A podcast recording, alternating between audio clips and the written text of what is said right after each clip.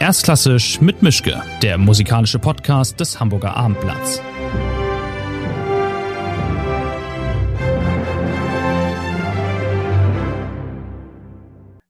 Schönen guten Tag zu einer neuen Folge von Erstklassisch mit Mischke. Wir haben wie immer Frühjahr 2021. Wir haben dieses verdammte Corona. Ich bin in meinem Arbeitszimmer. Mein Gegenüber ist immerhin mal in Hamburg im Gebäude der Elbphilharmonie und es ist jemand, auf den ich mich nun wirklich sehr freue, weswegen erkläre ich gleich noch. Er ist einer der Wiener Philharmoniker, er ist ein ganz besonderer Wiener Philharmoniker, nämlich der Soloklarinettist Daniel Ottensammer. Grüß Gott, Herr Ottensammer, toll, dass das geklappt hat. Guten Tag, ich freue mich sehr, hier zu sein. Vielen Dank. Wir müssen ein ganz kleines bisschen erklären. Sie sind hier, weil Sie mit dem Philharmonischen Staatsorchester und mit Kent Nagano beim Musikfest die Eröffnung mitmachen. Es gibt eine Uraufführung von einem Trippelkonzert. Es gibt Beethoven 5 und Sie streamen das Ganze schon mal auf Vorrat in die Mediathek rein. Es wird dann hier demnächst zu sehen sein, wenn diese Sendung läuft, dann oder dieser Podcast hören, ist das schon durch. Aber momentan sind Sie noch mittendrin. Also toll, dass das geklappt hat da Sie dieses Format wahrscheinlich noch nicht kennen, ähm, ich fange immer mit einer Frage an. Sie können sich aussuchen, ob Sie eine einfache oder eine schwere haben möchten. Für Sie gebe ich nochmal mit, es hat beides mit den Wiener Philharmoniker zu tun und ist beides nur bedingt gemein. Ja, ich bin heute, halt, nehme heute gerne eine Herausforderung an, ich nehme die schwerere. Okay. Was können die Wiener Philharmoniker überhaupt nicht so richtig gut? Was könnte ich wiederholen gerecht? Ich, ich glaube, ehrlich gesagt, und da lehne ich mich, glaube ich, nicht zu weit aus, dem Fenster, da wir ja doch äh, ein gewiss, eine gewisse Tradition haben, auch was das Repertoire betrifft, ist genau das, was ich hier jetzt mache, nämlich ein, eine Uraufführung zu spielen aus dem 20. Jahrhundert, jetzt vielleicht nicht das Kernrepertoire der Wiener Philharmoniker. Ich sage nicht, dass wir es nicht können, aber wir machen es doch nicht sehr oft. Und ähm, ich merke das schon, dass wenn mal so ein Stück kommt, dass wir uns damit ein bisschen genauer auseinandersetzen müssen als vielleicht Orchester, wie bei uns zum Beispiel in Wien das, das Radiosymphonieorchester, die darauf spezialisiert sind, moderne Musik zu spielen oder auch aufzunehmen. Mhm. Diese Folge wird schon deswegen speziell, weil, was Sie wahrscheinlich nicht wissen, weil es Ihnen niemand verraten hat, Sie sind aktiver Klarinettist. Ich habe das mal gespielt, das Ding. Von daher Wirklich? sind wir jetzt unter uns. Na bitte, da können wir fachsimpeln so richtig. Also alle anderen müssen jetzt ganz tapfer sein. Aber Ihre Familie ist ja nun sehr speziell. Das hat mich nun auch in diesem Gespräch gereizt, weil Sie sind Klarinettist, Sie sind Solo-Klarinettist bei den Wiener Philharmonikern. Ihr Bruder Andreas Ottensammer, den der eine oder andere auch kennt, ist drei Jahre jünger, ist Solo-Klarinettist bei den Berliner Philharmonikern. Ihr Vater Ernst Ottensammer war Solo-Klarinettist bei den Wiener Philharmonikern. Sie sind sein Nachfolger gewissermaßen und nur ihre Mutter ist so ein bisschen das schwarze Schaf gewesen und geworden. Sie hat Cello unterrichtet am Wiener Konservatorium. Richtig, richtig. Die hatte es ein bisschen schwer mit uns drei, muss ich sagen. Also ich, wenn man sich das vorstellt, in der, in der Blütezeit unserer Ausbildung hat sie dann doch tatsächlich aus, aus drei unterschiedlichen Räumen äh, ein Klarinettenspiel, ein, ein dreifaches Klarinettenspiel ertragen müssen. Und äh, ich bin mir nicht sicher, ich, ich hätte sie gerne mal gefragt jetzt im, im Nachhinein, wie, das für sie so war, aber sie hat sich nie beschwert und ähm, ist vielleicht ein bisschen wehmütig, dass keiner von uns beim Cello gelandet ist im Endeffekt. Ihr Bruder ist ja abtrünnig geworden, wenn ich das richtig weiß. Der hat, glaube ich, mit Cello angefangen und ist dann auf den Pfad des Lichts gekommen.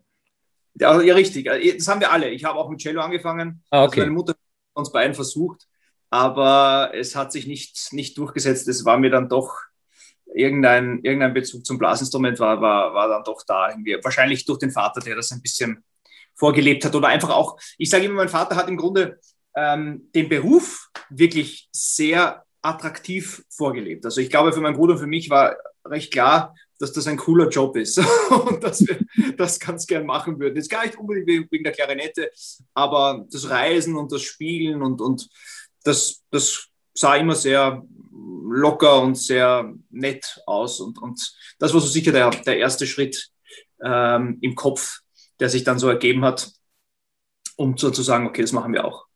Bis Sie gemerkt haben, dass man ohne Üben auch auf der Klarinette nicht allzu weit kommt. Richtig, also ohne dem geht es halt dann nicht. Und, und ähm, Gott sei Dank ist dann bei uns beiden irgendwann doch dieser Ehrgeiz äh, entbrannt, dass man sagt, okay, man, man möchte dann doch besser werden auf dem, auf dem Instrument und man möchte was voranbringen. Und das Schöne ist dann immer, wenn man merkt, es, es, es bringt auch etwas. Ne? Das, ist, das Frustrierende ist natürlich beim Üben immer, wenn man übt und man hat das Gefühl, eigentlich bleibt man, bleibt man an der Stelle stehen. Und äh, wenn dann aber irgendwann mal so ein Fortschritt passiert und man merkt den auch, dann äh, kann es sehr schnell passieren, dass man einen gut, guten äh, und, und gesunden Ehrgeiz entwickelt, dass man da weitermachen möchte. Gab es da eigentlich sowas wie so einen brüderlichen Wettstreit? Sie hatten ja, ich weiß gar nicht, wie viele Jahre Vorlauf, also alleine vom, vom Timing her waren Sie doch immer mehrere Nasen vorn, was die, was die Fortschritte anging vor Ihrem Bruder. Das ist richtig. Deswegen äh, gab es da auch nie ein, ein, ein Zusammentreffen eigentlich oder eine, eine, eine, Konkurrenz. Ich war drei Jahre voraus, schon altersmäßig bedingt und, und ähm, das ist beim, bei, gerade bei der Klarinette, ich glaube bei jedem Instrument, aber gerade auch bei der Klarinette, am Anfang ist das sehr viel. Also, also drei Jahre, in drei Jahren kann sehr viel passieren auf diesem Instrument. Auch deswegen, weil man es relativ spät beginnt und eine recht schnelle und große Entwicklung passieren kann im Alter von elf bis 20. Mhm. Und ähm, dadurch ähm, sind wir da nie aufeinander getroffen. Wir haben gerne miteinander gespielt, dann doch ab einem gewissen Alter. Aber ich habe meine Stelle sehr früh bekommen. Er hat seine Stelle dann auch sehr früh bekommen. Da hatte ich aber meine schon längst. Also wir mussten nie gegeneinander spielen oder wir hatten nie das Gefühl, dass wir in Konkurrenz stehen. Mhm. Und wie war das mit Ihrem Vater? Hat der da lenkend eingegriffen, weil Sie beide ja zwar ähm, ich glaube, beide auch in Wien studiert haben, aber ja nicht bei ihrem Vater, sondern sie, glaube ich, bei einem Kollegen ihres Vaters und ihr Bruder auch. Auch. So. Ja, also wir das beide bei, dann.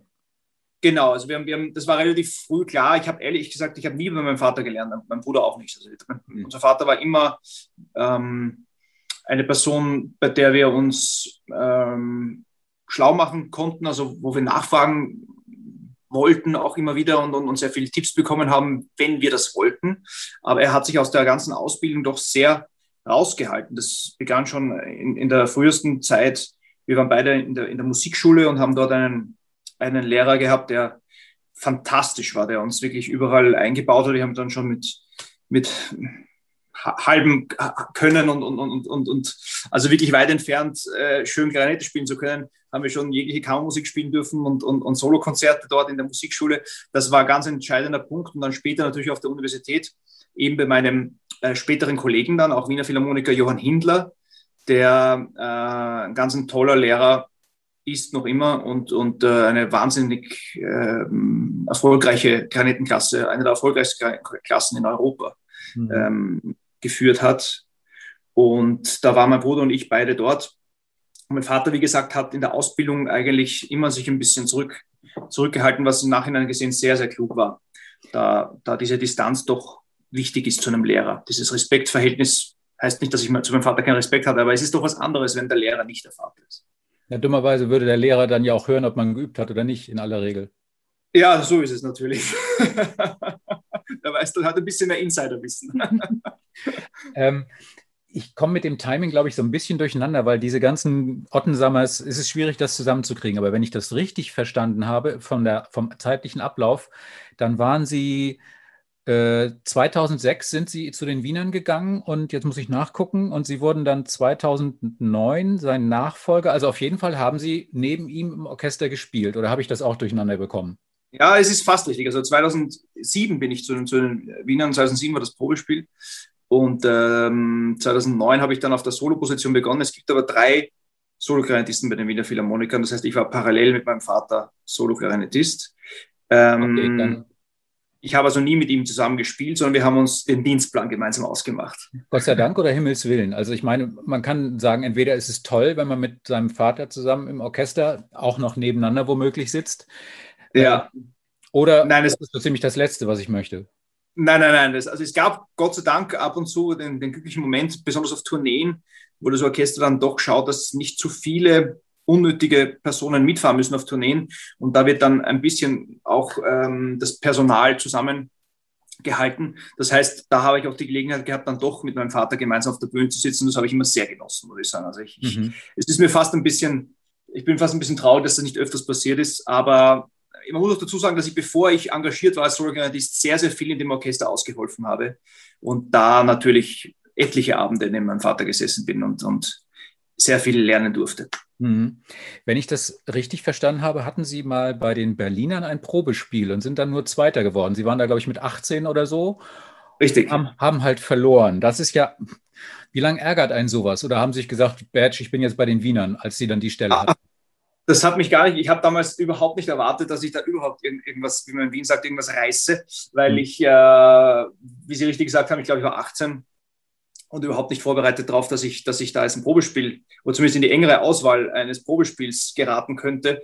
Und ähm, an dem Tag habe ich, muss ich auch ganz ehrlich sagen, habe ich viel besser gespielt, als ich überhaupt äh, zu dem Zeitpunkt spielen konnte. Also es war einfach ein sehr guter Tag und ich habe, ich habe, anscheinend haben die Kollegen der Berliner haben das sehr geschätzt, dass so ein Junger ähm, da ganz, ganz gut mithält und bin dann, ich glaube, knapp Zweiter geworden und, und, und bin aber im Nachhinein froh, weil, weil es wäre für mich vielleicht ein bisschen zu früh gekommen auf der Stelle. Und Gott sei Dank hat es dann zwei Jahre später bei den Wienern geklappt. Und ich glaube, ich bin jetzt dann da ganz gut aufgehoben, wo ich bin. Mhm. Ab wann hört man denn eigentlich auf, sich zu kneifen, wenn man realisiert, ich bin Wiener Philharmoniker jetzt? Das träume ich nicht, das bilde ich mir nicht ein. Ich sitze jetzt wirklich hier im Musikverein und bin wirklich Teil dieses Orchesters. Ja, das ist schon ein, das möchte ich jetzt gar, auch gar nicht herunterspielen, weil das ist, das ist schon ein, ein Lebenstraum, der da in, in Erfüllung geht. Also wenn, wenn, wenn man als Kleinist, man hat ja nicht so viele Möglichkeiten. Äh, äh, man kann als Kleinist kann man soli einen solistischen Weg gehen. Ehrlich gesagt ist das für mich nicht die, die Erfüllung in, mit diesem Instrument, weil solistisch, ich spiele wahnsinnig gern solistisch und versuche auch sehr, sehr viel zu machen, aber das Repertoire ist ein bisschen begrenzt. Ne? Also als Kleinist kannst du Mozart-Konzert spielen, Copland-Konzert, Nielsen-Weber-Konzerte und dann wird schon ein bisschen dünn. Mhm. Und äh, das auf Dauer zu machen, ist dann vielleicht doch ein bisschen eintönig und daher hat man ja die Möglichkeit, in ein Orchester zu gehen. Als Kleinist ist das immer sehr attraktiv, weil man sehr viel Solo-Stellen spielen kann und, und, und weil, weil man eine schöne Position hat.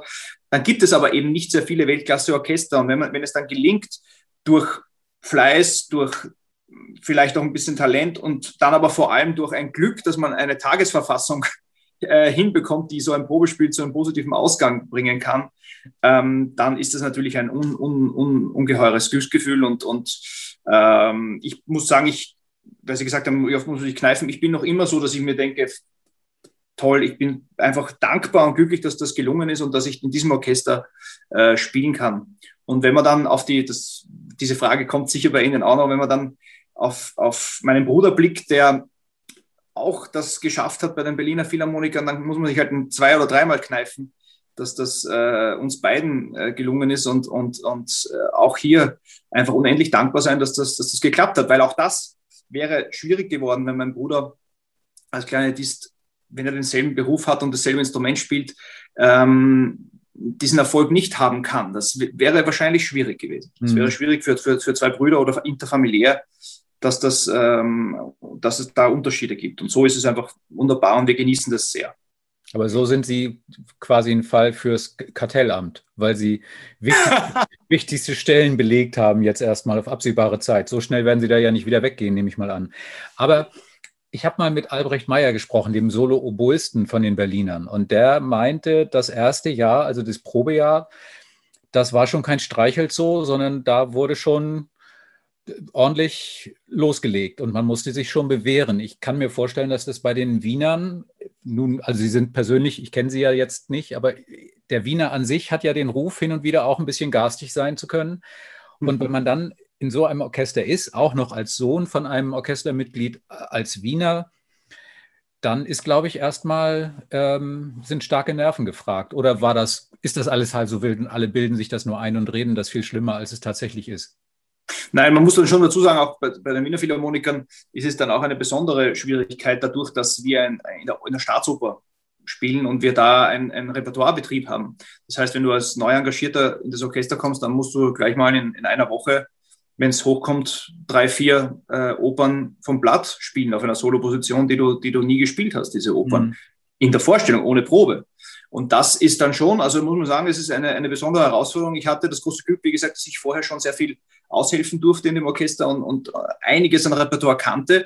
Aber ich habe auch einen Rosenkavalier oder eine Salome, ohne sie jemals gespielt zu haben, vorher auf der Soloposition äh, spielen müssen. Und, und da bedarf es einer großen Vorbereitung und, und äh, einem, einem, einem schnellen Einleben in, dieses, in, dieses, in diesen Betrieb und wie, wie laufen die Sachen, wo muss ich hören, wie muss ich dem Dirigenten folgen, äh, den Kollegen. Aber ich muss sagen, aus meiner Sicht, ich hatte äh, sehr großes Glück. Ich hatte unglaublich äh, hilfsbereite und, und, und nette Kollegen, die mich, die mich sehr, sehr, sehr äh, äh, freundlich und, und hilfsbereit aufgenommen haben. Und ich, ich wurde von beiden Seiten oder von allen Seiten durch die Opern geführt und habe mich dadurch sehr wohl gefühlt und, und habe dann sehr schnell eine kleine Art von Routine entwickelt und, und, und mich dann eigentlich auch sehr wohl gefühlt, wenn es neue Sachen gab. Und habe diese Herausforderung eigentlich sehr gern gehabt. Aber aus dem Stand ein Rosenkavalier, da schlägt man noch mehr als drei Kreuze, wenn es dann durch ist danach. Und ja, ja. Also habe ich. Eindeutig. Es war schon wirklich, das war so sicher das Herausforderndste. Ich muss auch sagen, ich habe mich sehr gut vorbereitet darauf. Ich wusste schon Monate davor, dass das kommen wird, dass ich das spielen werde. Und ähm, das bedarf, wie gesagt, einer großen Vorbereitung. Und man ist dann sehr, sehr glücklich. Es ist ein tolles, tolles Glücksgefühl, wenn man so eine Oper dann geschafft hat, äh, ohne, ohne Probe. Also es ist schon wirklich, wirklich ein schönes, schönes, schönes Gefühl. Ja. Mhm. Da jetzt mal die Gelegenheit ist, das zu fragen, was muss eigentlich ein Dirigent, der die Wiener Philharmoniker dirigieren möchte, muss, kann, kann, soll, was muss der tun, damit er sich das nicht alles gleich von Anfang an versägt und keinen Fuß auf den Boden bekommt? Es ist ja nichts einfacher für ein Orchester, als zu sagen, den lassen wir jetzt mal auflaufen. Ist uns doch egal, was der da vorne macht was muss ein Dirigent tun? Also eine Lokalrunde wird es nicht sein, sondern wie, bekommt, wie bekommt ein Orchester, wie bekommt ein Dirigent Respekt von den versammelten Wiener Philharmonikern? Sehr schwer, sehr schwer. Also ich, ich, ich musste ganz ehrlich sagen, ich beneide oft junge Dirigenten. Wir haben ja nicht sehr oft junge, neue Dirigenten, dadurch, dass wir nicht sehr viel symphonisch spielen und in unseren Abonnementkonzerten meistens so die, die Weltelite an Dirigenten zu uns kommt, also wir haben wenig Gelegenheit, neue äh, Dirigenten auszuprobieren. Ab und zu kommt es dann doch vor und ich muss ganz ehrlich sagen, ich, ich bin mir dann schon bewusst, dass das für diese Dirigenten eine besonders schwierige Situation ist, vor so ein Orchester zu treten, das einfach sehr viel Traditionsbewusstsein hat, sehr viel erlebt hat, wo die großen Dirigenten Jahrhundert, ein Jahrhundert lang ein- und ausgegangen sind. Und ähm, wahrscheinlich ist es ein Mittelweg. Es schaffen dann doch immer wieder Dirigenten eine, eine gute Basis hinzubekommen, auch einen guten Mittelweg zwischen äh, freundlich sein und trotzdem glaubhaft machen. Man muss ja, den, man muss ja den, den Musikern und dem Orchester glaubhaft machen, dass was man das jetzt macht und, und erzählt, dass das einen Sinn ergibt und dass das eine, eine fundierte äh, Meinung und auch ein, ein ein, ein, Kenntnis dieses Werkes ist und man wirklich, man muss ja die Musiker dazu bringen, für einen gut zu spielen. Das ist ja das, die Kunst des, des, des Dirigierens, ne? dass, dass, dass man das Gefühl bekommt von einem Dirigenten, okay, der, der will jetzt etwas, das macht total Sinn, für den mache ich das, was er möchte und ich versuche so schön wie möglich für ihn zu spielen. Und wenn das ein Dirigent hinbekommt mit einer Mischung aus Freundlichkeit und einfach ähm, unglaublicher Ausstrahlung der Kenntnis von seinem Beruf, dann äh, kann auch so ein junger Dirigent äh, Unglaubliches bewirken bei uns. Und, und ist schon, ist öfter schon passiert. Mhm. Gibt es eigentlich irgendwelche Vergünstigungen? Können Sie günstiger mit der Straßenbahn fahren in Wien oder so? Als gibt, hat man da einen Ehrenausweis von den Wiener Philharmonikern oder Sie kriegen im Café Rabatt oder sonst was? Oder hat man im Alltag nichts davon, außer dass jemand Sie erkennt und sagt, Mensch, das ist doch der Ottensammer, den habe ich doch im Konzert gesehen? Ja, nein, es ist also, ich, das könnte man mal anregen, ob wir so Vergünstigungen für einen Kaffee kriegen, das wäre vielleicht gar nicht so schlecht. Aber, aber grundsätzlich nicht. Ähm, was ich sehr genieße, ist natürlich, Wien ist eine Kulturstadt. In Wien ist, sind die Wiener Philharmoniker wichtig und das spürt man. Das, das merkt man. Nicht nur die Wiener Philharmoniker, sondern die gesamte Kunst ist wichtig. Die, die, die Klassik, die, die, das Theater, die Museen das hat einen enorm hohen Stellenwert. Und, und äh, wenn man in Wien lebt, dann bekommt man das schon mit und, und man hat schon das Gefühl, dass man für die Bevölkerung wichtig ist, als ein Teil dieses, äh, diesen, diesen, dieses Kultur, ähm, dieser Kulturnation. Und ähm, das ist das wahrscheinlich der große Unterschied vielleicht zu anderen Städten. Das spürt man einfach in Wien ganz besonders. Jetzt haben Sie mir eine dicke goldene Brücke gebaut, weil die nächste Frage, die ich mir zurechtgelegt habe, war, wie es eigentlich denn jetzt in 2020 war. Denn auch in Wien hat es das Beethoven-Jahr zerlegt. In Wien war es aber besonders tragisch, weil Wien und Beethoven. Wie, wie war das in den vergangenen Monaten und wie ist es jetzt? Sie meinen äh, Corona-bedingt, ne? Ja, also das Beethoven-Jahr, aber auch generell, auch bei Ihnen hat es das ganze Kulturleben lahmgelegt und da war mehr lahmzulegen als in vielen anderen Städten. Ja, es ist schon sehr, sehr trist natürlich gewesen, ja, gerade auch wegen dem Beethoven ja natürlich. Ja. Da, da hat man, glaube ich, sehr viele äh, Projekte angedacht gehabt. Man hat einiges umsetzen können äh, durch die Medien, also Streams und so weiter. Aber ich finde immer, dass das nicht das Gleiche ist. Ich habe da große Probleme, ehrlich gesagt, mit, mit äh, der Fülle an Streams, die jetzt momentan ähm, gerade passieren und wo auch nicht immer die Qualität, ich rede jetzt gar nicht von der musikalischen, sondern eher von der technischen Qualität mhm. der, der, Umsetzung, wo das immer ein bisschen mangelhaft ist. Aber das hat natürlich Wien als eine der Kulturhauptstädte besonders hart getroffen, dass, dass da ein, ein, ein tatsächlicher Stillstand geherrscht hat. Es wird jetzt, man wird sehen, wie das, wie das jetzt, äh, wie der Aufbau wieder was probiert wird. Also ich, ich habe das Gefühl, dass, dass alle in den Startlöchern stehen, also dass man wirklich äh, auf jede Situation immer vorbereitet war, auf, jeden kleine, auf jede kleine Lockerung, auf jeden kleine, kleinen Öffnungsschritt, den man setzen durfte, äh, waren die Häuser äh, waren bereit. Und jetzt am 19.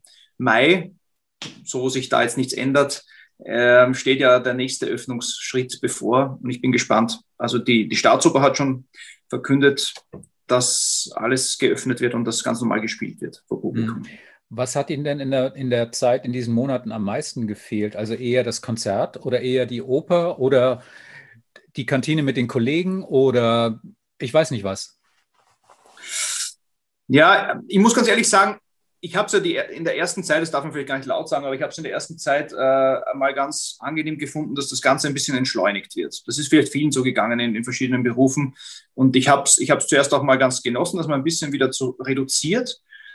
Und dann war es natürlich unverhältnismäßig lang und, und äh, es, es hat dann schon sehr gezehrt, dass man einfach auch das, was man gerne macht, das, was man gelernt hat, wo man auch äh, vielleicht äh, dem, dem, den Menschen, dem Publikum etwas Besonderes bieten kann, dass man das nicht ausüben darf momentan. Und äh, das hat wahrscheinlich am meisten gefehlt in einer Verbindung mit einem Orchester oder auch, auch in meiner kammermusikalischen Tätigkeit, dass man diesen es ist ja lustigerweise, es ist ja nicht nur ein Beruf, sondern es ist schon auch irgendwie ein Hobby, das ich, das ich mache. Ja? Und es ist irgendwie eine, eine besonders äh, schöne Tätigkeit, der ich, der ich nachgehe. Und wenn man die nicht länger Zeit äh, gehindert wird, daran das auszuüben, dann, dann fehlt einem das einfach. Ja. Und, mhm. und ich glaube, es ist jetzt langsam an der Zeit, dass es wieder losgeht. Mhm. Glauben Sie denn, dass, ähm, wie soll ich sagen, dass sich der Orchestermuskel zurückbildet, dass das verkümmert, die,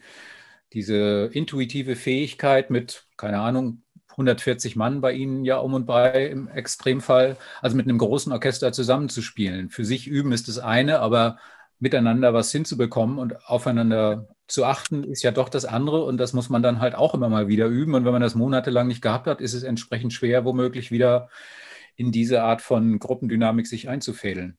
Also die, die Gefahr ist absolut da und, und ähm, deswegen bin ich ja da auch unserer, unserer Führung der Wiener Philharmoniker auch unglaublich dankbar, dass, dass, dass da sehr viel vorangetrieben wurde, Projekten nachzugehen, die man in dieser Corona-Zeit auch äh, bewerkstelligen kann. Das Orchester immer wieder versucht, voranzugehen, auch, auch in, in der Wiener Kulturszene, um Sachen voranzutreiben. Wir haben relativ viele Aufnahmen gemacht. Wir haben mit Christian Thielemann einen, einen gesamten Bruckner-Zyklus eingespielt also das Orchester hat viel gespielt. Das Orchester war in diesen Automatismen drinnen und daher habe ich auch keine große Sorge, dass das jetzt, wenn es wieder zum Vollbetrieb kommt, wieder einwandfrei funktionieren wird. Mhm. Wie viel Mitsprache haben Sie eigentlich bei solchen Projekten? Ich weiß es nicht. Sie haben, glaube ich, anders gelagert bei Ihnen als bei den Berliner Philharmonikern, wo es den Orchester äh, den Rat gibt, den Medienbeirat und was nicht alles, Gremien, die sich überlegen, was machen wir denn mal so demnächst und wie vermarkten wir das? Wie ist das bei den Wiener Philharmonikern? Könnten Sie jetzt Herrn Thielemann sagen, nee, lass mal gut sein mit dem Bruckner-Zyklus, das, das, passt jetzt nicht so und komm mal wieder, wenn du eine schönere Idee hast? Oder wie läuft das bei Ihnen? Also das ist tatsächlich das Schöne bei den Wiener Philharmonikern, dass wir komplett uns selbst verwalten. Das heißt, äh, jede, jede Position, jeder Beruf, äh, auch in der Organisation, wird von einem Musiker äh, aus, ausgeführt. Das heißt, unser Geschäftsführer ist Michael Bladerer, das ist ein, ein Kontrabassist bei uns im Orchester. Unser äh, Vorstand ist Daniel Vorschauer, ein erster Geiger. ähm, bis hin zur Kartenverwaltung und äh, einem Medienbeauftragten, das machen alles Orchestermusiker. Das heißt, ähm, man kann, und das ist der große, große Vorteil daran, man kann jegliche Entscheidung im Sinne der Musik treffen. Also alles, was wir entscheiden, machen wir aus musikalischen Gründen und nicht aus einer anderen Sicht. Und das mag vielleicht wirtschaftliche, ab und zu wirtschaftliche Nachteile bringen, wobei ich jetzt keine konkret nennen könnte, aber ich denke mir, wenn das ein, ein, jemand macht, der, der das vielleicht gelernt hat und studiert hat, der würde manchmal aus wirtschaftlicher Sicht anders denken, aber bei uns wird halt tatsächlich aus dieser musikalischen Perspektive alles gesehen. Ähm, das Orchester kann tatsächlich, weil Sie das angesprochen haben, kann tatsächlich äh, intern sehr vieles entscheiden, alles entscheiden. Es gibt immer wieder Gremien, es gibt immer wieder äh, Sitzungen, wo jede Meinung gehört wird, wo eine große Demokratie herrscht. Und so entscheiden wir auch, welche Dirigenten wir einladen, welche Aufnahmen wir machen, welche Tourneen wir machen. Das ist tatsächlich ein, ein, ein komplett selbstbestimmtes demokratisches Prinzip. Hm. Trotzdem und überhaupt auch ein Orchester auf diesem Niveau kann ja gute und schlechte Tage haben. Ich erinnere mich, ich habe jetzt das Orchester wirklich oft in Salzburg gehört. Es gab Abende mit Repertoire, wo ich dachte, das wird im Leben nichts werden. Also Nono mit Metzmacher zum Beispiel war großartig. Es gab Abende, die noch toller waren, also jetzt die Cousy im letzten Sommer mit Frau Malwitz. Ähm, wie glücklich ist man denn an solchen Abenden oder Tagen, wenn man da im Graben oder auf der Bühne oder wo auch immer dann sitzt, bei sowas wie den Salzburger Festspielen und merkt, wir sind tatsächlich doch noch besser, als wir es selber bislang von uns gedacht haben. Und wir machen jetzt eine Tür auf, die kannten wir noch gar nicht. Ich weiß nicht, also ich weiß nicht, ob das jemandem durch den Kopf geht beim, beim Spielen. Wahnsinn, bin ich, sind wir gerade gut. also, doch sein. ich glaube, es geht eher um die Glücksmomente. Es geht eher darum, dass, dass äh, das passiert mir tatsächlich oft, dass ich oft in einer Symphonie sitze und mir denke, äh, mitten in einer, in einer Malersymphonie oder, oder, oder eben auch in einer Bruckner-Symphonie ist unglaublich, wie dieses Orchester klingt, wie, wie, wie, wie toll die Qualität ist und wie, wie dankbar man sein muss, dass man da mittun darf. Ja. Ich glaube, es geht eher darum, dass, dass man einfach eine große Dankbarkeit verspürt, wenn so ein Orchesterapparat so immens gut funktioniert für ein, für ein gewisses äh, Repertoire oder eben für gewisse Sternstunden, die es ohne Zweifel bei uns, bei uns gibt. Und wenn man da ein Teil davon sein darf, ich glaube, das ist, das ist auch, glaube glaub ich, diese Demut muss man auch haben, dass man, dass man, dass man nicht immer äh, offensiv kundtut, wie toll wir sind, sondern man muss einfach auch dankbar sein dafür, dass, dass man die Gelegenheit hat, äh, bei sowas toll mitzumachen. Gibt es eigentlich dann auch beim no also sehen Sie das im Notenmaterial, wenn Sie, keine Ahnung, irgendwelche Stimmen vorgelegt bekommen, dass da noch Eintragungen sind von Ihren Vor, Vor, Vor, Vorgängern bis in die Steinzeit zurück? Also Sie müssen ja nicht als Bläser ständig Striche einzeichnen wie ein Streicher, aber nichtsdestotrotz ähm, macht sich das auch da bemerkbar, dass Sie merken, diese Noten hat schon mein Vor, Vor, Vorgänger vor 70 Jahren auf dem Pult liegen gehabt und an der Stelle reingeschrieben, Mezzo forte. Ja, ja, also das ist, das äh, ist, ist teilweise sehr, sehr interessant, diese Eintragungen zu verfolgen. Es steht auch immer wieder am Ende der Oper, ähm, welche Premieren welcher Klarinettist gespielt hat. Und das ist, das sehe ich natürlich immer meinen Vater auch oft äh, in einer Eintragung, aber auch weit vor ihm noch, noch Kollegen, die ich nie gekannt habe. Und ganz besonders interessant äh, sind in Mozart-Opern wo die Klarinette ja, wie wir wissen, nicht besonders viel zu tun hat, also oftmal, oftmals so 30 Minuten sitzen muss, hat äh, der wahnsinnig talentierte ehemalige Soloklarinettist Alfred Prinz, der auch übrigens auch komponiert hat und, und ein unglaubliches Talent in allen möglichen künstlerischen Bereichen hatte, ähm, sehr gern äh, Mitmusiker oder Dirigenten porträtiert. Also man hat dann tatsächlich über, über, über so ein, eine Seite ähm, Cosi oder, oder, oder Figaro noch mehr, weil da hat man noch mehr Pausen, hat man so ein Porträt von, von dem Dirigenten, der das damals dirigiert hat, oder vom Fagottisten, der neben ihm gesessen ist. Das ist natürlich sehr, sehr komisch und, und sehr lustig. Ich, die Kollegen spielen teilweise noch immer und man vergleicht dann nochmal so. Und er konnte das unglaublich gut. Also der hat das richtig, also es war nicht, nicht keine Karikatur, sondern tatsächlich ein, ein, ein Porträt, wie, wie nenne ich es am besten, ein Porträt mit äh, dem Herausarbeiten der negativen Eigenschaften. Haben Sie eigentlich sowas wie ein, wie ein Lieblingssolo, wo Sie sich dann, oder ein Stück, bei dem Sie wissen, also vielleicht, keine Ahnung, Strauß, Till Eulenspiegel oder so, äh, gibt es Repertoire, auf das Sie sich freuen oder gibt es dann auch ein Stück, wo Sie sagen, da kann mal der Kollege ran, ich muss das nicht machen? Ja, es ist, es ist wahrscheinlich jetzt sehr klischeehaft, aber tatsächlich mein, mein Lieblingssolo oder das Solo, was, was ich finde, dass das, und das mir sehr viel gibt und auch, auch äh, eine große, große Wichtigkeit im, im Repertoire ist tatsächlich das kleine Solo in der Tosca. Mhm. Das ist einfach ein, ein wunderbares Stück Musik und, und ähm, ich habe auch eine sehr weit zurückliegende Erfahrung damit. Ich habe ich hab schon als kleines Kind das immer wieder gehört in der Oper, auch als mein Vater noch gespielt hat. Ich bin oben gesessen und habe meinen Vater im Graben gesehen. Also da habe ich auch eine große persönliche äh, Beziehung zu diesem Solo. Und ähm, ich, das spiele ich immer besonders, besonders gern und, und freue mich da drauf. Ähm, Soli, die ich, die ich nicht so gern spiele, fällt mir jetzt, fällt mir jetzt gar nicht, gar nicht, gar nichts ein eigentlich. Es gibt, es gibt natürlich auch, wie soll ich sagen, es gibt Komponisten, die die Klarinette dankbarer eingesetzt haben. Das heißt, für einen Musiker ähm, einfacher unter Anführungszeichen, klarinettistischer, dass man, dass man einfach das Gefühl hat, okay, das ist jetzt irgendwie der Klarinette auf den Leib geschrieben, wie eben dieses Tosca-Solo. Und dann gibt es dann doch auch Solostellen. Ich denke zum Beispiel an Janacek oder manchmal auch bei Maler-Symphonien, sehr hohe, unangenehme Stellen. Da muss man sich ein bisschen plagen und da muss man halt dann, dann ähm, schauen, dass man es trotzdem äh, einwandfrei hinbekommt, auch wenn es jetzt nicht so richtig klarinettistisch dankbar geschrieben ist. Hm. Nun wollen ja alle immer nur, das wissen wir beide ja, also aus mir ist ja nichts Vernünftiges geworden, aber aus Ihnen ja doch, aber alle wollen ja doch immer das Mozart-Klarinettenkonzert hören. Ja. Ähm, warum eigentlich? Oder was würden Sie denn vorschlagen, pädagogisch wertvoll an anderen Stücken, die dann sich vielleicht auch mal lohnen würden? Also es gibt ja doch ein bisschen was anderes, aber was wäre denn eigentlich nahrhafter gewissermaßen? Oder führt einfach kein Weg an dem Mozart-Konzert vorbei? Man kann es drehen und wenden, wie man möchte.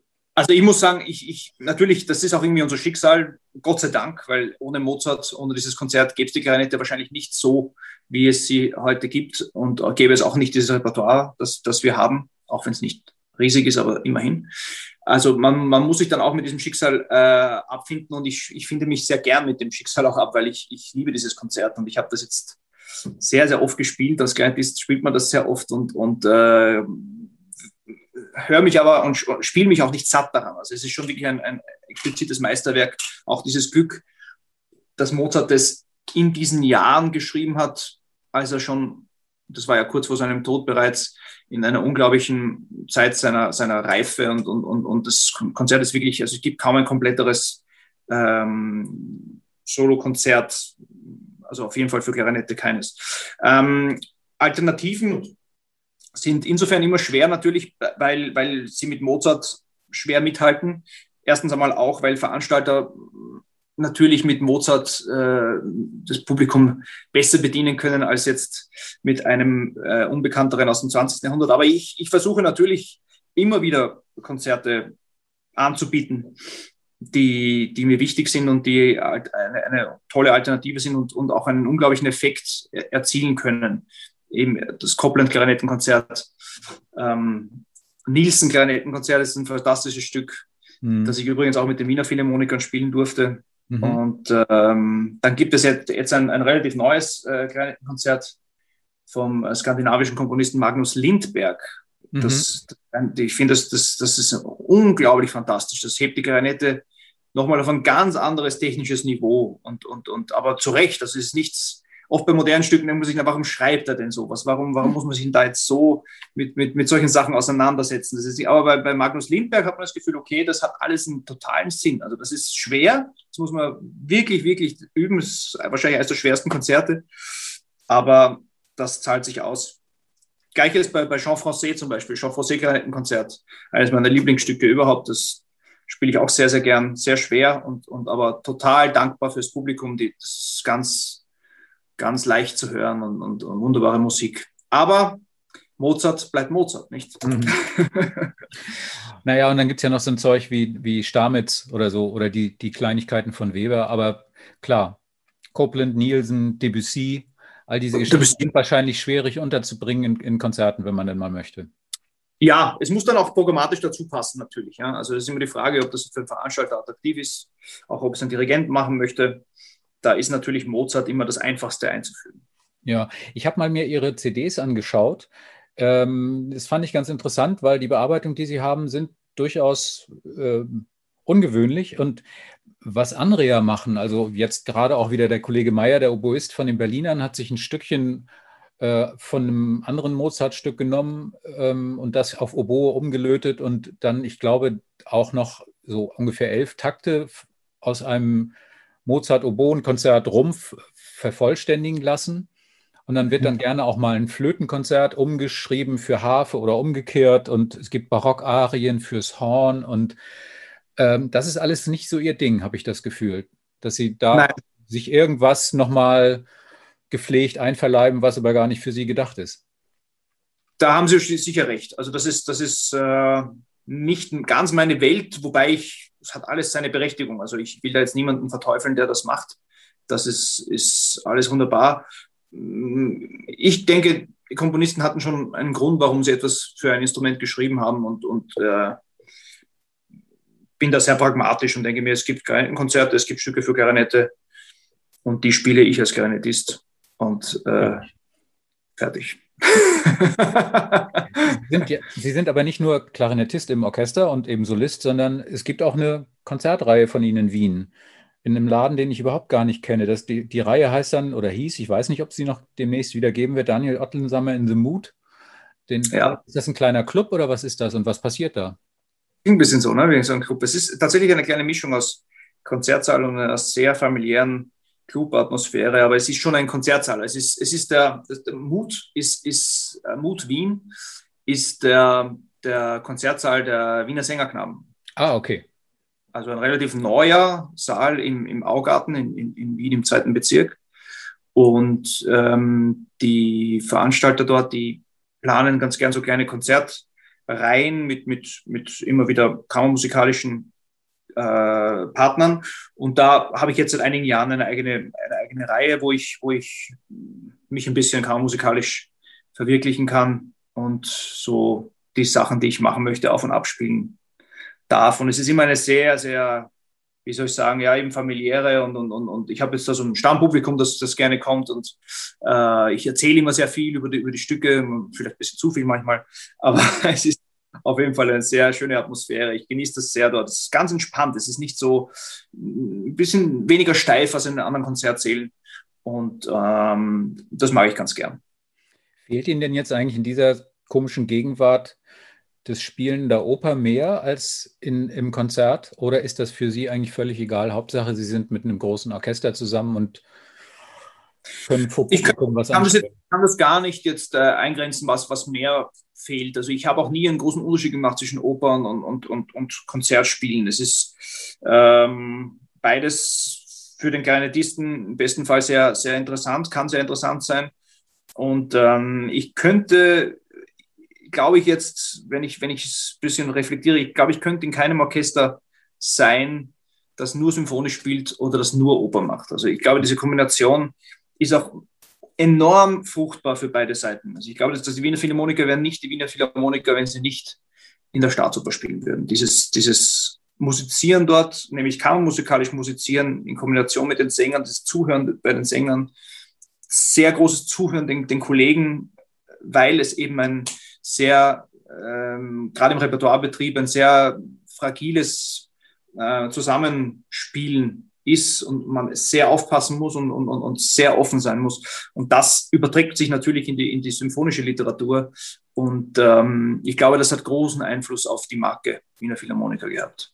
Sind Sie denn eigentlich also im besten Sinne des Wortes verdorben für jedes andere Orchester, weil Sie nun auf diesem Niveau schon mal unterwegs waren? Denn ich kann mir vorstellen, die meisten verlassen die Wiener Philharmoniker jetzt mal pragmatisch ausgedrückt mit den Füßen zuerst. Wo soll man danach noch hingehen? ich weiß nicht, ich möchte auch gar nicht zu sehr werten. Ich bin, ich bin sehr glücklich bei den, bei den Wiener Philharmonikern. Ich bin mir ganz, ganz sicher, dass es äh, etliche Orchester gibt, die ich, ich denke immer auch an ein gewisses Repertoire. Es gibt Repertoire, das äh, andere Orchester unheimlich beeindruckend spielen. Also wenn ich da zum Beispiel an französisches Repertoire, impressionistisches Repertoire denke, das ist jetzt vielleicht nicht das Einser-Repertoire von den Wiener Philharmonikern. Ja? Und, und, und das, das wäre sicher mal spannend, das in einem anderen Orchester zu spielen, bei den Berlinern oder, oder äh, Konzertgebau. Es gibt so viele fantastische Orchester.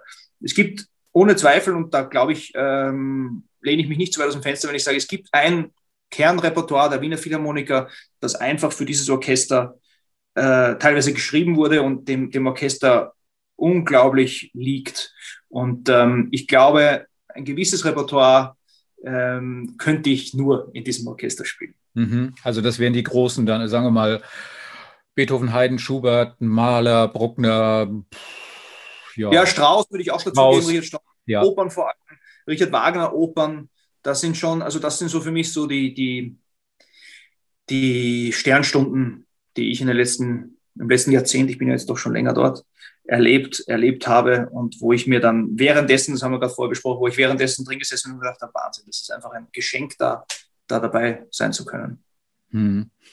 Ähm, ach, was ich vorhin noch fragen wollte überhaupt, ähm, wegen der Wiener Philharmoniker. Neulich gab es da ein bisschen Stress in Wien, weil die, äh, weil die Impfung für die für, ich glaube, knapp 100 der knapp 150 Orchestermitglieder vorgezogen wurde. Und dann hieß es, glaube ich, aus dem Orchestervorstand oder aus der Stadt heraus, man hätte das gemacht, weil dieses Orchester quasi heilig ist und äh, man müsste dafür sorgen, dass die spielfähig sind.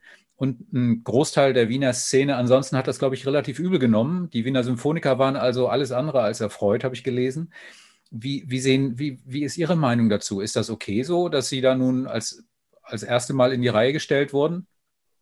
Ja, ich muss ein bisschen, ich darf da auch gar nicht, ehrlich gesagt, gar nicht so viel dazu sagen, weil das ist nicht mein Kernbereich. Ich habe ehrlich gesagt auch gar die ganzen äh, Verhandlungen oder wie das dazu gekommen ist, nicht, nicht mitbekommen. Ich habe hab mich da jetzt auch ein bisschen rausgehalten. Ähm, ich, an meiner persönlichen Sicht finde ich, dass äh, Orchester in einer gewissen Position, gerade auch in Wien, mh, mm, auch teilweise die Verpflichtung haben, Dinge voranzubringen. So waren die Wiener Philharmoniker auch das Orchester, das in Wien die Aerosoltests selber initiiert hat, woraus entstanden ist, dass alle Orchester in Wien ohne Abstand spielen dürfen. Das mhm. war aufgrund der Wiener Philharmoniker, weil wir diese Tests gemacht haben und bewiesen haben, dass das geht und auch äh, belegen konnten. Es haben sich übrigens weltweit sehr viel auf diese Aerosoltests berufen. Und ähm, das war ein ganz wichtiges Projekt ich finde es wichtig, dass, dass man immer wieder, weil die Kulturszene, das wissen wir, nicht nur in, in, in Österreich, auch wahrscheinlich in Deutschland genauso, äh, sehr gelitten hat und, und, und andere Szenen auch, das ist unbestritten. Aber gerade in Wien, wo, wo Kultur so immer als sehr wichtig dargestellt wird, ist, glaube ich, da schon eine, eine sehr lange Zeit sehr wenig passiert oder sehr, sehr, äh, auch, auch sehr, viel, sehr wenige Möglichkeiten gegeben wor worden. Und da war vielleicht den Wiener Philharmoniker in dem, in dem Fall auch wichtig, das ein bisschen anzutreiben, dass man jetzt sagt, okay, jetzt lassen, lassen Sie uns halt auch mal ähm, vorangehen mit den Impfungen, dass vielleicht danach die, die Kultur ein bisschen mehr Spotlight bekommt und es da auch ein bisschen schneller geht, nicht nur für uns, sondern für andere auch. Dass das jetzt natürlich ein bisschen einen negativen Touch bekommen hat, kann ich auch verstehen. Aber wie gesagt, ich kann da jetzt auch nicht allzu viel dazu sagen. Ich bin in die Details nicht wirklich involviert. Und ähm, hoffe aber, dass das jetzt kein, kein großes weiteres Thema ist und dass bald alle die Möglichkeit haben, sich impfen zu lassen. Okay. Glauben Sie denn, also es gibt ja im Prinzip zwei sehr gegensätzliche Meinungen, wie es denn wohl mal wieder weitergehen könnte, wenn es weitergehen darf. Die eine Richtung sagt, es wird richtig knallen und krachen und es wird eine unglaubliche Kreativität und Begeisterung und Sehnsucht und Freude und all das geben. Und die anderen sagen, es ist so viel niedergemäht worden und kaputt gegangen, das kriegen wir nicht wieder hin. Was weg ist, ist weg. Nun ist Wien ein Spezialfall, aber nichtsdestotrotz, wie sehen Sie das aus der Sicht eines Orchesters mit einer langen Tradition? Ähm, Sie sind too big to fail und too, too, too good to die, aber vieles anderes, also die ganze Breite oder ein Großteil der Breite, die freien Ensemble, die Spezialisten, alte Musik, die freischaffenden Sänger, all das hat sowas von gelitten. Glauben Sie, Sie kommen da mit weniger als anderthalb blauen Augen wieder raus? Ich hoffe, dass man eben als, als großes Orchester oder als, als Big Player, wie man so schön sagt, ähm, ein bisschen auch diesen, was ich gerade vorher angesprochen habe, diesen, diesen Spotlight äh, auf die gesamte Kulturbranche richten kann. Dass man sagen, man geht ein bisschen voran, damit alle auch ähm, diese, diese Wichtigkeit äh, oder diesen, diesen, diese, ähm, äh, diesen, diesen Fokus auch bekommen, dass, dass die gesamte Kulturbranche sich wieder erholen muss. Und ich glaube, dass es, ehrlich gesagt, glaube ich, dass es ein bisschen einen Mittelweg ge geben kann und, und, und, soll. Ich glaube weder, dass, dass es explodiert, noch glaube ich, dass alles niedergemäht wurde. Ich, ich, ich habe das Gefühl, dass es eine Zeit brauchen wird, bis, bis die Mechanismen wieder greifen. Aber habe ich, ich habe schon das Gefühl, dass das wieder alles zu einer gesunden Normalität kommen wird. Was nicht heißt, dass, ähm, dass man die Menschen, die jetzt besonders äh, gelitten haben in dieser Zeit, ähm, nicht mit besonderer Beachtung auch beschenken muss. Und zwar nämlich nicht nur in der Kulturbranche, sondern überall. Mhm. Wir kommen mal so in Richtung Ende und jetzt kommen die wirklich wichtigen Fragen. Jetzt kommt die Nerd-Abteilung. Nämlich, ähm, bauen Sie Ihre Blätter oder kaufen Sie die? Also, also die kleinen Blätter, ich glaube, Sie finden keinen mehr, der sie selber baut. Das gibt es heute nicht mehr. Also ist, man, man, man, kauft sie und dann äh, kann man sie verfeinern, je nachdem, wie viel man das machen möchte. Aber äh, es ist heutzutage die Blätter haben eine enorm hohe Qualität inzwischen und, und es gibt Gott sei Dank ähm, nicht mehr so die Notwendigkeit, da sehr viel zu verändern dran. Mein Lehrer hätte mir damals einen an die Löffel gegeben, wenn ich die einfach so gekauft hätte. Es war ganz, aber ich habe es auch nie gekonnt. Von daher, also dieses Feilen an den Blättern. Ähm, da hat sich viel geändert, weil ich. Ich habe immer nur Frühstücksbretter draus gemacht und ähm, das ist halt auch nicht einfach. Ähm, Plastik oder Holz? Ich finde beides. Beides Was? hat seine, seine totale Plastik? Berechtigung. Ernsthaft? Ja, ja, ja, fantastisch, fantastische Entwicklung. Ich bin ein totaler Fan davon. Ich, ich, ich spiele auch selber sehr viel Plastik und finde, ähm, wenn man es richtig macht und wenn man sich richtig beschäftigt damit, weil der große Fehler, den viele machen, die gehen davon aus, okay, Plastik, das spare ich drauf und das muss jetzt einfach gehen. Und das ist der größte Denkfehler, den man machen kann. Man muss sich da genauso beschäftigen. Kombination, wie geht das mit dem Mundstück? Die Blätter müssen man, muss man einspielen, die Blätter muss man sich freischwingen lassen. Und, und, und also wenn man, wenn man sich damit eingehend beschäftigt, was ich, was ich sehr gerne gemacht habe und, und, ähm, und es auch genieße, da ein bisschen mich weiter zu tasten, dann ist es eine tolle, tolle Alternative zu Holz. Und ich finde, beides hat, hat seine Berechtigung. Es muss einfach nur gut klingen. Haben Sie denn wie eigentlich jeder so eine kleine Schachtel mit den extra guten Blättern, die man sich zurücklegt für eine besondere Gelegenheit und die genau dann trotzdem verrecken und nicht das tun, was sie sollen? Oder sind Sie da relativ schmerzunempfindlich? Ich, ich, ich bin Gott sei Dank mit Material nicht besonders empfindlich. Das ist, das ist für mich äh, schön, weil ich, weil ich, äh, ich, ich kann auch auf Material, das jetzt nicht besonders geht, kriege ich, schon, krieg ich schon meine Leistung irgendwie hin. Aber das ist gut lustig, Sie ansprechen. Ich habe das mir irgendwann angewöhnt, mir Blätter aufzuheben, weil, äh, wie Sie richtig sagen, geht das dann in dem Moment, wo man es braucht, eh nicht. Das heißt, lieber sofort drauf spielen, wenn es geht. Hm. Und die letzte Frage, Schrauben oder, oder wickeln? Sie schrauben, glaube ich, oder? Also das ich glaube, ja, das ist eine, eine, eine lange Wiener Tradition. Wir haben diese äh, Silber, Silberschrauben. Und ähm, ich muss ganz ehrlich sagen, ich bin kein Tüftler. Das heißt, ich, ich verändere ungern etwas bei mir. Ich habe das immer drauf gespielt und ich bleibe einfach drauf. Ich, das ist eher so meine Einstellung. Das ist aber auch eine Glaubensfrage, also wie katholisch oder evangelisch oder Beatles richtig. oder Stones oder so. Richtig, richtig. Ist eine Glaubensfrage, aber ich bin da auch, ich mag, ich mag nicht mein, meine, meine, wie soll ich sagen, meine Säule, so, wenn, wenn man die Klarinetten und alles Zubehör so, als, als das, da möchte ich weniger anrühren. Das möchte ich einfach so ein bisschen gerade halten und möchte wenig verändern daran. Das ist mir recht wichtig. Mhm, okay. Ich glaube, Sie haben drei Kinder. Habe ich Richtig. da Okay. Sind die auch alle schon mit der Klarinette unterwegs oder haben die was Vernünftiges gelernt oder müssen die jetzt einfach auch Klarinette spielen, weil Familie Ottensammer geht nicht anders? Ja, die mussten sofort. Also mit einem Jahr haben die schon eine Klarinette bekommen, eine S-Klarinette, eine kleine. Ernsthaft? Sie schon nein. nein, nein, nein. Äh, die Kinder sollen Kinder sein. Und, und äh, was mir doch recht wichtig ist, dass sie irgendeinen Bezug zur Musik haben. Ob das jetzt dann dazu führt, dass, dass äh, einer oder alle drei Musiker werden möchten oder nicht, ist dann eigentlich äh, nicht so wichtig. Hauptsache, sie haben die Möglichkeit, wenn sie es wollen, es, es zu machen. Und da spielt natürlich die Klarinette eine Rolle. Also meine, meine Kinder sehen mich mit dem Instrument und mein Großer fragt mich dann schon immer wieder, ob er nicht auch mal spielen kann und so. Na, mhm. wenn, er, wenn er hat, darf er das doch ruhig machen. Mhm. Und dann kommt der Onkel vorbei und spielt das auch noch. Dann wird es noch schlimmer. Richtig, Richtig, richtig. Na, die glauben ja, alle, alle Menschen auf der Welt spielen Klarinette. Wäre ja nicht das Schlechteste erstmal so. ich bin mir nicht sicher.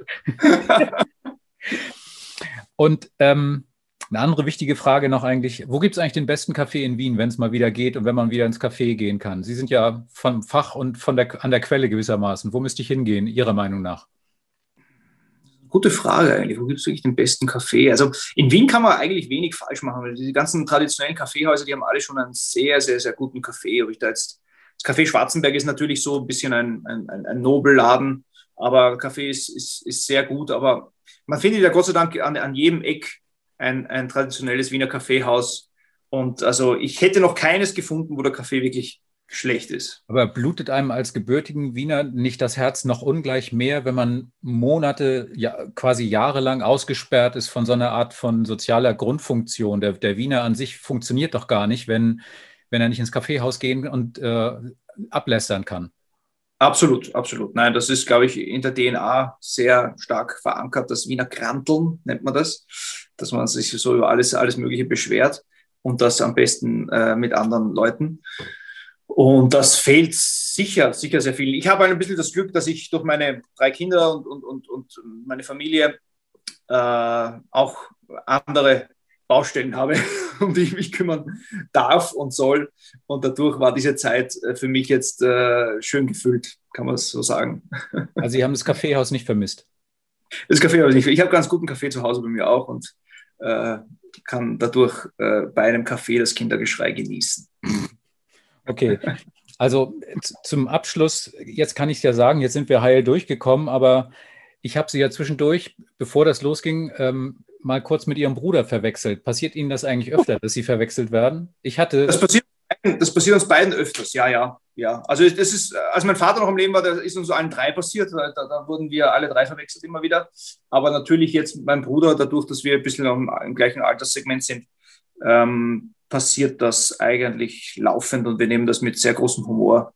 Vor kurzem gestand einmal in der Zeitung äh, eine Kritik über ein Konzert meines Bruders, ist dann da gestanden, äh, wunderbar gespielt von Daniel Ottensammer, mhm. der übrigens inzwischen zu den Berliner Philharmonikern gewechselt hat. Oh. Das war so der Höhepunkt, weil man dachte, okay, da ist alles durcheinander gebracht, was man nur durcheinander bringen kann. Aber wie gesagt, das ist ganz natürlich und da lachen wir drüber und das ist doch irgendwie auch schön. Na gut, dann bin ich beruhigt. Dann jedenfalls tausend Dank. Ich hat mich, ich, mir hat sehr viel Spaß gemacht. Ich habe eine Menge ja. gelernt über das Orchester und natürlich ähm, mit einem Klarinettisten auch im, im, Ruhestand und einem lausigen Ex-Klarinettisten wie mit mir ist es nochmal was anderes, über das Instrument zu reden. Also insofern wünsche ich Ihnen viel Spaß weiterhin. Ich hoffe, dass das bald bei Ihnen auch wieder an den Start kommt und dass Vielen dann ähm, womöglich sehen wir uns dann in, Sal in, Salzburg bei den Festspielen. Ich rufe dann mal einfach zwischendurch rein. Dann ah, das wäre doch schön. Das wäre doch wunderbar. Da würde ich mich sehr freuen auf so einen Zwischenruf. Das ist schön. Vielen Dank für das wunderbare Interview. Ich hatte sehr viel Spaß. Vielen Dank, dass ich da sein konnte. Alles klar. Dann erstmal vielen Dank und ähm, passen Sie auf sich auf. Sie auch. Bis bald. Alles Gute.